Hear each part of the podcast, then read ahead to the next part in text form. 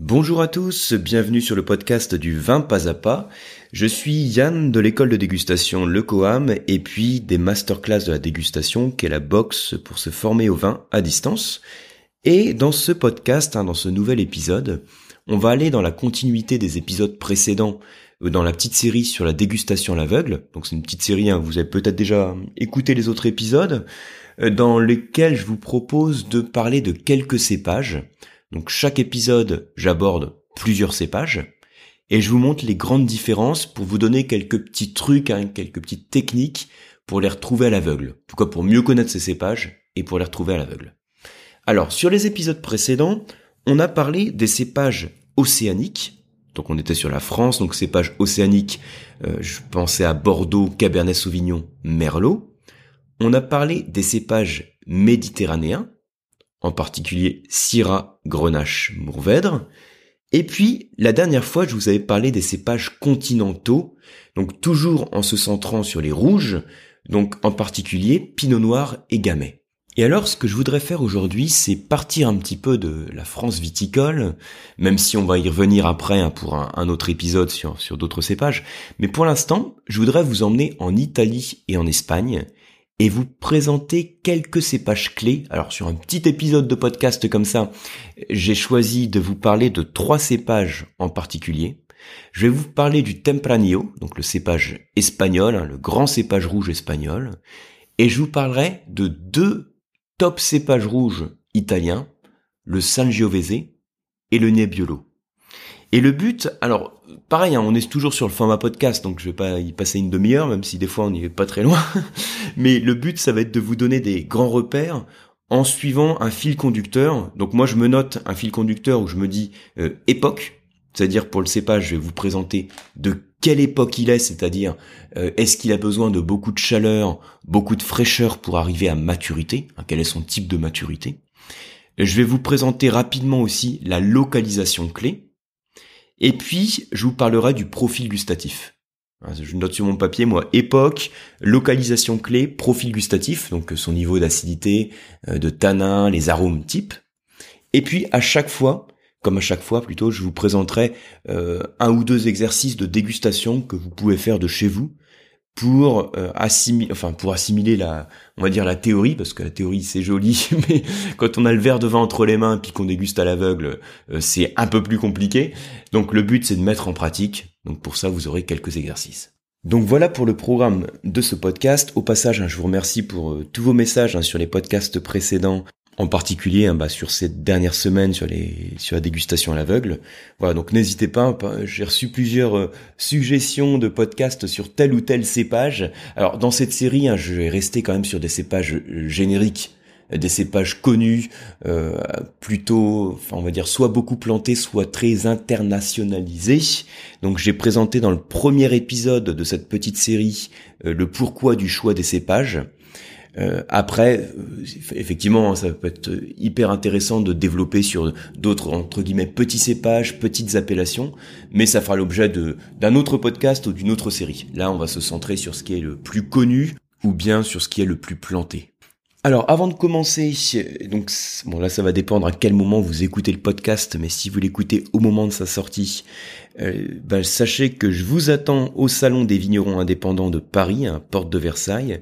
Donc, comme tous les ans, j'anime les petits cours de dégustation qui ont lieu sur le salon. Je serai très régulièrement aussi sur le stand du Coam. Euh, il y aura également Daphné qui sera de temps en temps sur le stand. Donc n'hésitez pas à passer, ça sera l'occasion d'échanger en direct. C'est pas mal aussi de changer, de sortir du virtuel pour échanger en direct.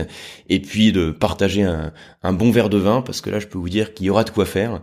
Je pourrais aussi vous conseiller quelques domaines viticoles si vous voulez vous rendre sur le salon et puis euh, déguster, déguster des vins en fonction du type de vin que vous voulez déguster. Voilà, donc je vous attends sur le salon. Autre annonce. Si vous écoutez le podcast là aussi au moment de sa sortie, on n'est pas encore euh, en décembre, on n'y est pas loin, mais on n'y est pas encore. Donc il vous reste quelques jours pour rejoindre les masterclass de la dégustation et puis recevoir la nouvelle thématique, la nouvelle box euh, qui, euh, celle qui sort à la fin de, ce mois en fait, hein, qui est consacrée au vin des Pyrénées. Alors je sais que c'est une thématique un peu un peu spéciale. Il y a certains qui m'ont dit qu'est-ce que c'est que ça, la thématique des vins des Pyrénées? En fait, je parle ici euh, de, de la région viticole du Sud-Ouest et je me centre sur une partie du Sud-Ouest. Le sud-ouest, c'est une région viticole qui est hyper morcelée. Hein, c'est vraiment une grande mixité de, de cultures également, et puis et de styles de vin. C'est un peu ce qui en fait sa spécificité, ce qui en fait sa force, on va dire. Et il y a plusieurs zones au sein du sud-ouest. Vous avez une zone qui est dans le prolongement de Bordeaux, comme Bergerac par exemple, et puis une zone euh, enfin une grosse zone Toulouse-Pyrénées qui est à peu près tout le reste. Et dans cette grosse zone Toulouse-Pyrénées, bah, vous avez les vins du Lot avec Cahors, euh, euh, ceux qui sont sur la Garonne, Tarn, et ceux qui sont plutôt donc sur la partie Piémont, Piémont-Pyrénéen. Donc en particulier l'appellation Iroulégui. Également alors qui est pas qui est pas super connu. Alors si vous êtes bon amateur de vin, que que vous aimez bien les vins français, vous connaissez sans doute l'appellation, mais ça fait pas partie de ces appellations à forte notoriété, et c'est bien dommage parce qu'il y a de très belles choses et de très belles choses à découvrir. Donc c'est ce que je voudrais vous faire déguster dans la masterclass, donc Iroulégui, mais également Madiran, donc là, on parle de vin rouge structuré, un cépage tanat. Et puis, sur l'aire d'appellation Madiran, euh, les vins donc blancs moelleux de Pacherin de Vic-Bill. Et puis également, Tursan et Samon. C'est pas forcément des appellations pour Tursan et Samon qui ont une forte notoriété, mais là aussi, on peut y trouver des petites pépites. Et c'est ce que je voudrais vous faire découvrir donc dans la masterclass. Donc non seulement bah, vous faire découvrir des jolis vins, mais surtout euh, vous euh, transmettre des connaissances sur toute cette zone du sud-ouest hein, des Piémonts pyrénéens et d'ailleurs, tiens, je me rends compte à l'instant, j'aurais dû euh, euh, prendre quelques notes avant, de vous faire cette annonce que je vous ai pas cité l'appellation Jurançon. Honte à moi, mais rassurez-vous, hein, je vais pas oublier de longuement en parler dans la dans la masterclass. Donc Jurançon, Iroulégui, Madiran, Pacherin de Vic-Bill, Tursan, Samon, je, voudrais vous faire découvrir toutes ces caractéristiques sur des appellations qui sont très différentes en style, qui font de très jolis vins sur des terroirs euh, bah, spécifiques, hein, des influences climatiques qu'il est important de comprendre et c'est ce que vous allez voir donc sur le site masterclassdégustation.com. Je ferme la parenthèse, euh, la page de propagande commerciale, et je viens euh, tout de suite sur le cépage du Tempranillo. Donc trois cépages, le premier on va commencer par l'espagnol, le Tempranillo. Alors le premier truc à savoir, c'est que c'est un cépage qui est très planté. Très planté en termes de cépage rouge, c'est le troisième le plus planté, si je prends que les raisins de cuve, hein, après les Cabernet Sauvignon Merlot. Donc il vient tout de suite après Cabernet Sauvignon, Merlot, le Tempranillo. Alors, une petite caractéristique quand même, il a beau être très planté, hein, plus de 230 000 hectares de vignes, bon, c'est quand même un cépage aussi qui est peu internationalisé. Mais c'est deux choses différentes, hein. on peut avoir un cépage très planté, mais qui est peu internationalisé. Ça veut dire que il est centré surtout sur un pays en particulier un cépage très internationalisé, c'est-à-dire qu'on le retrouve dans beaucoup de pays. En général, il y a une forte notoriété, euh, il se vend bien aussi, euh, tantôt soit parce qu'il fait des vins euh, sur le fruit, sur la fraîcheur à déguster jeune, soit parce qu'il fait des vins structurés à faire vieillir. Mais ici, on a un cépage peu internationalisé, et son pays de prédilection, on l'a dit, vous le savez, c'est l'Espagne, qui détient quand même près de 90% des surfaces cultivées. Donc hein, c'est quand on pense, quand vous pensez Tempranillo, faut, faut penser Espagne, si c'était pas déjà le cas. Et puis quand vous pensez appellation clé, un DO clé, les DO c'est les appellations espagnoles, un dénomination de origen. Quand vous pensez DO clé, eh ben faut penser Riora et Ribera del Duero. Voilà. Donc ça c'est le premier truc, hein. bon c'est un peu des bases, hein, mais voilà, je voulais bien les remettre en tête. Tempranillo, cépage rouge clé espagnole, Riora, Ribera del Duero. Alors qu'est-ce qu'on peut dire par rapport à sa maturité. Il faut savoir que c'est un cépage qui a un débourrement moyen. Alors, je rappelle, je crois que je l'ai dit à chaque fois, le, la notion de débourrement, mais bon, si vous n'avez pas écouté les podcasts précédents, le, le principe du débourrement, en gros, c'est quand le bourgeon apparaît. Hein. La bourre, c'est le petit duvet hein, qui apparaît, donc il y a le bourgeon qui apparaît. Et on a deux choses différentes quand on parle de maturité. Ben, il y a le moment où le bourgeon apparaît, et il y a le moment où les raisins sont mûrs. C'est deux choses différentes. Parce qu'on peut avoir un, un cépage qui a son bourgeon qui apparaît hyper tôt, mais qui a son raisin qui devient mûr tard.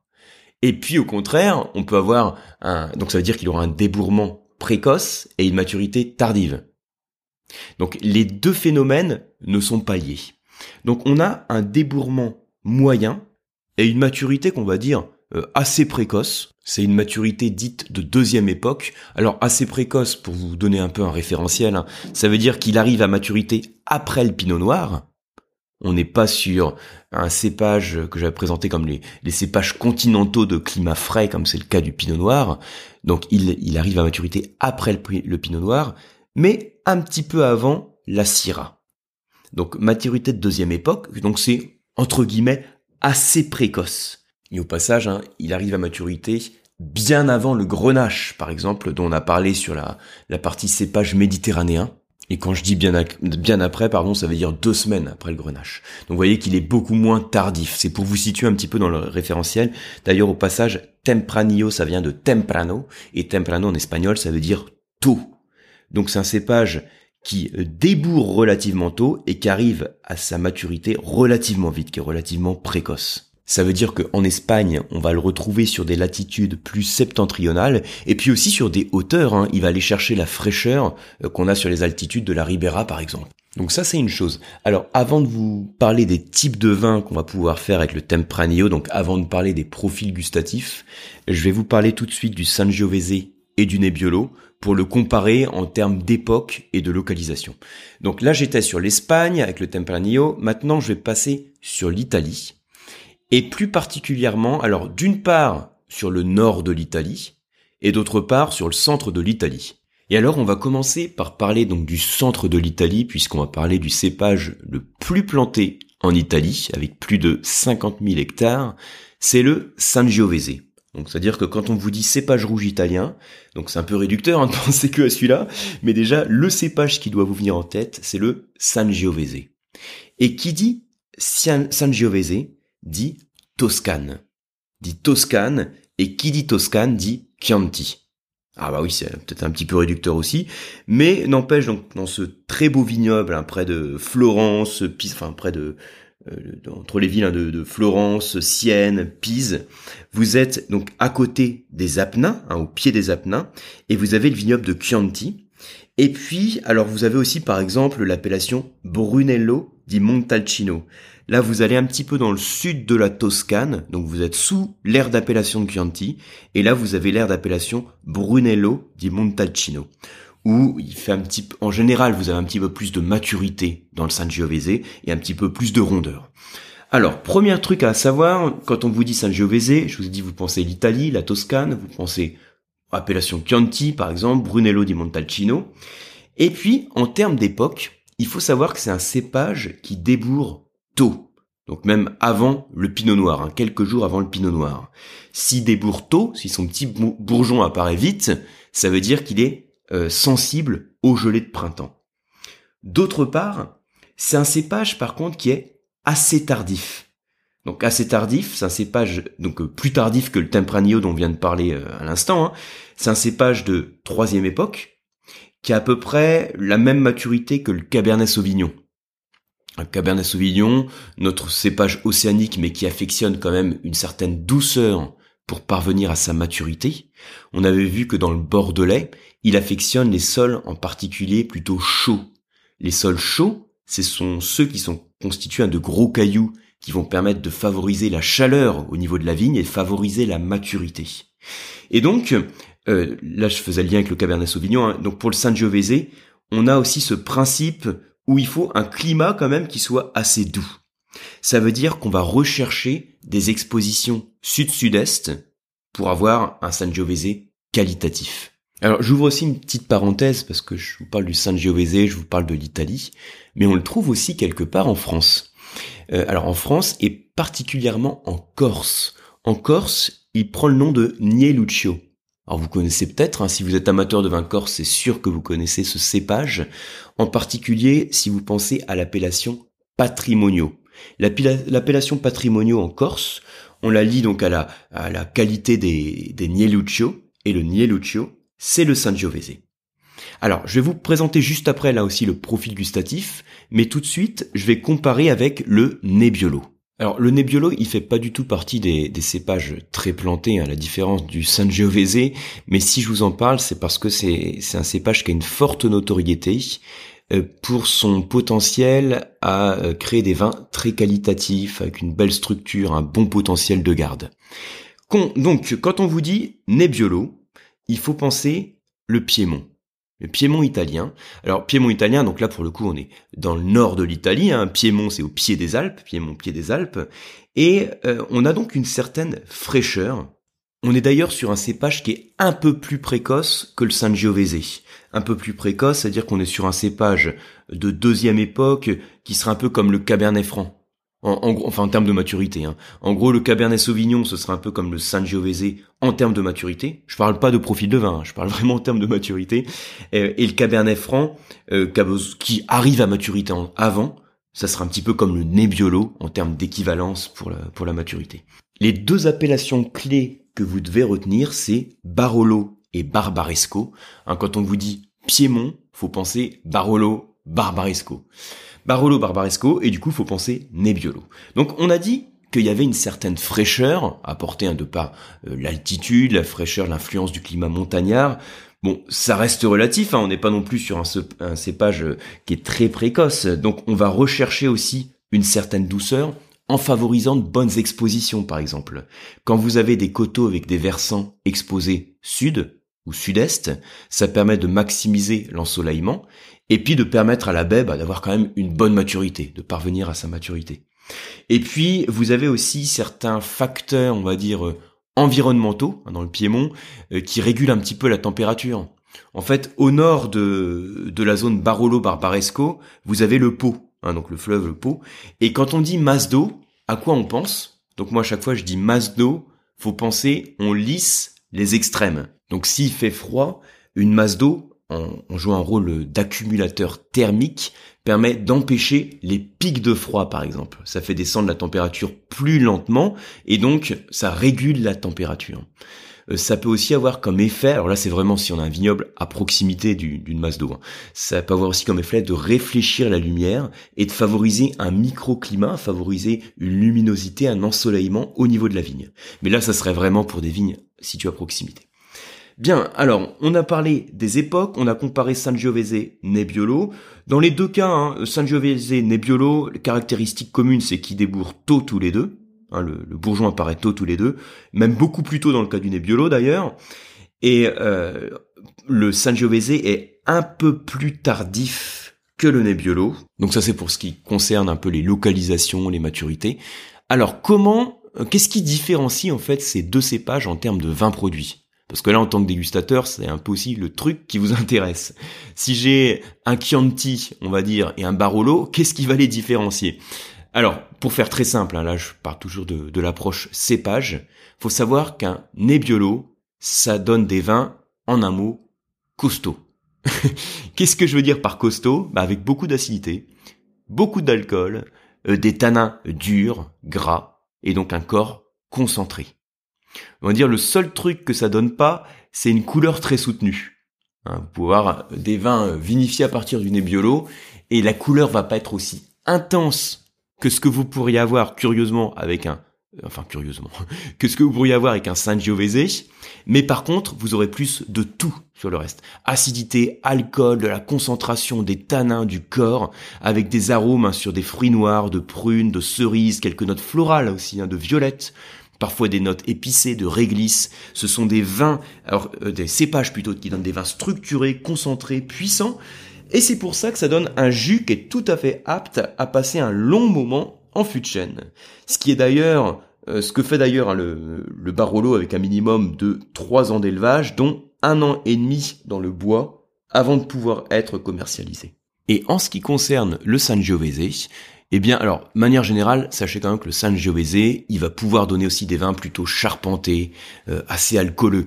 Euh, si je compare les deux, euh, si je mets le Nebbiolo à 5 sur 5 partout pour les échelles sur le profil gustatif, le Sangiovese, il va être à peu près à 4 sur 5. Hein.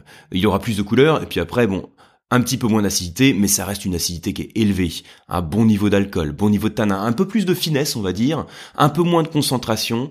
En général, alors, on peut avoir des, des grands Sangiovese de garde, hein, même sur des grands Chianti ou sur des Brunello di Montalcino, mais le euh, sur l'appellation Barolo par exemple, avec le cépage Nebbiolo, on a en général plus de concentration, plus de corps, euh, un meilleur potentiel de garde.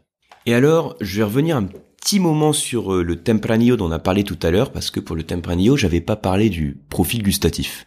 Donc, ce qu'il faut savoir, si je compare les, maturités, le Tempranillo, je vous ai dit, ça vient de, de tôt temprano, et donc il arrive à maturité avant le Sangiovese, hein, même son, une dizaine de jours avant le Sangiovese.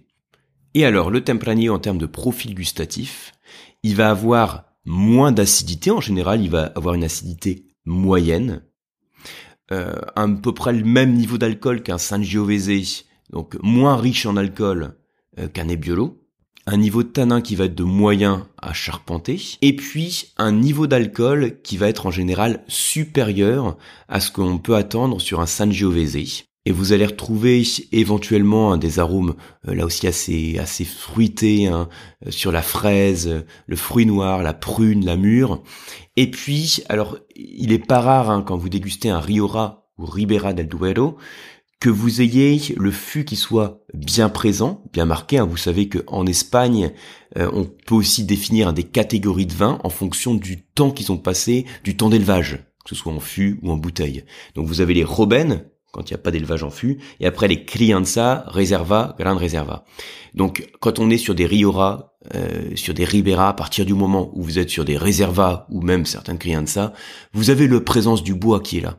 Donc il est pas rare que cet arôme de fruité dont je vous parle soit aussi marqué par des arômes boisés, ou que cette évolution, euh, qu'on soit sur un réservat, grande réserva, donc ce temps d'élevage, lui apporte des notes tertiaires de cuir et de gibier. Donc vous avez là un peu hein, les grandes caractéristiques en termes de profil, de maturité, de localisation de ces trois cépages dont on a parlé, un hein, Tempranillo, Sangiovese, Nebbiolo. Donc j'espère que vous avez appris des, des, choses. Alors pour mémoriser tout ça, ce que je vous recommande, c'est de pratiquer un petit peu. Et comme à chaque fois sur cette petite série à l'aveugle, je vous propose deux exercices de dégustation. Un exercice basique, basique à faire euh, on va dire facilement, hein, sur lequel ça devrait vous sauter au nez et en bouche toutes ces différences que l'on a entre les cépages.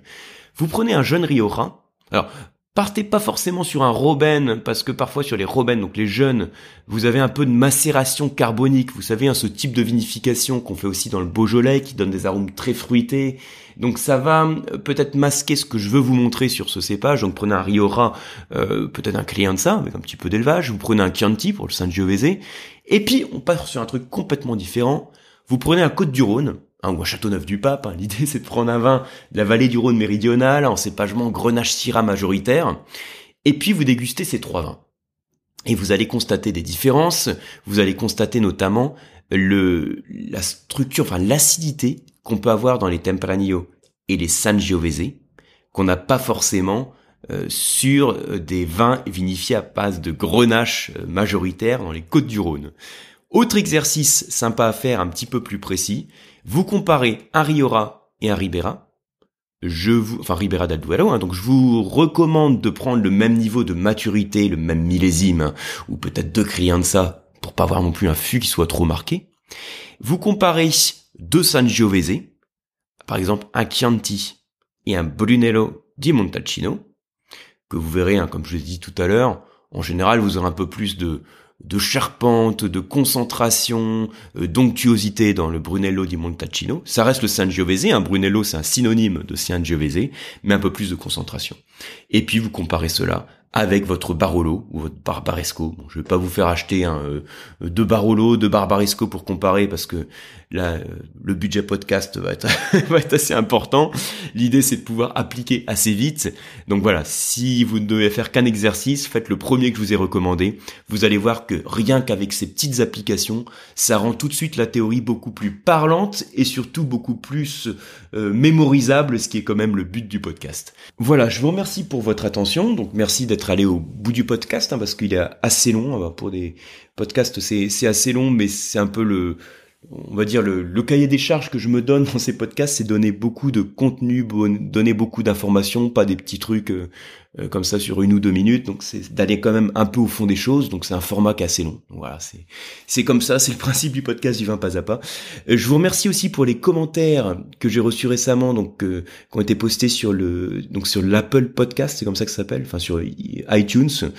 Ça doit être comme ça que ça s'appelle, je crois. Donc si vous n'avez pas encore posté d'avis sur le podcast sur iTunes ou Apple Podcast, s'il vous plaît, prenez une minute pour le faire parce que ça permet de favoriser le référencement et donc de faire connaître ce podcast. Pour ma part, je vous retrouve aussi sur les cours du COAM, donc sur lecoam.eu pour les diplômes pour vous former au vin et pour les cours d'onologie, que ce soit à Paris ou à Aix-en-Provence. Euh, jetez un coup d'œil aussi bah, toutes les offres qu'on vous a mis pour les fêtes de Noël. Hein, là, on commence à être en plein dedans. En tout cas, moi, avec les enfants, les jeunes enfants, je peux vous dire que je suis en plein dedans depuis un petit moment. Mais voilà. En tout cas, donc n'hésitez pas à y faire un petit tour. Vous avez aussi le, euh, quelques offres qu'on propose pour la box hein, des masterclass. Merci beaucoup à vous et je vous dis à très bientôt.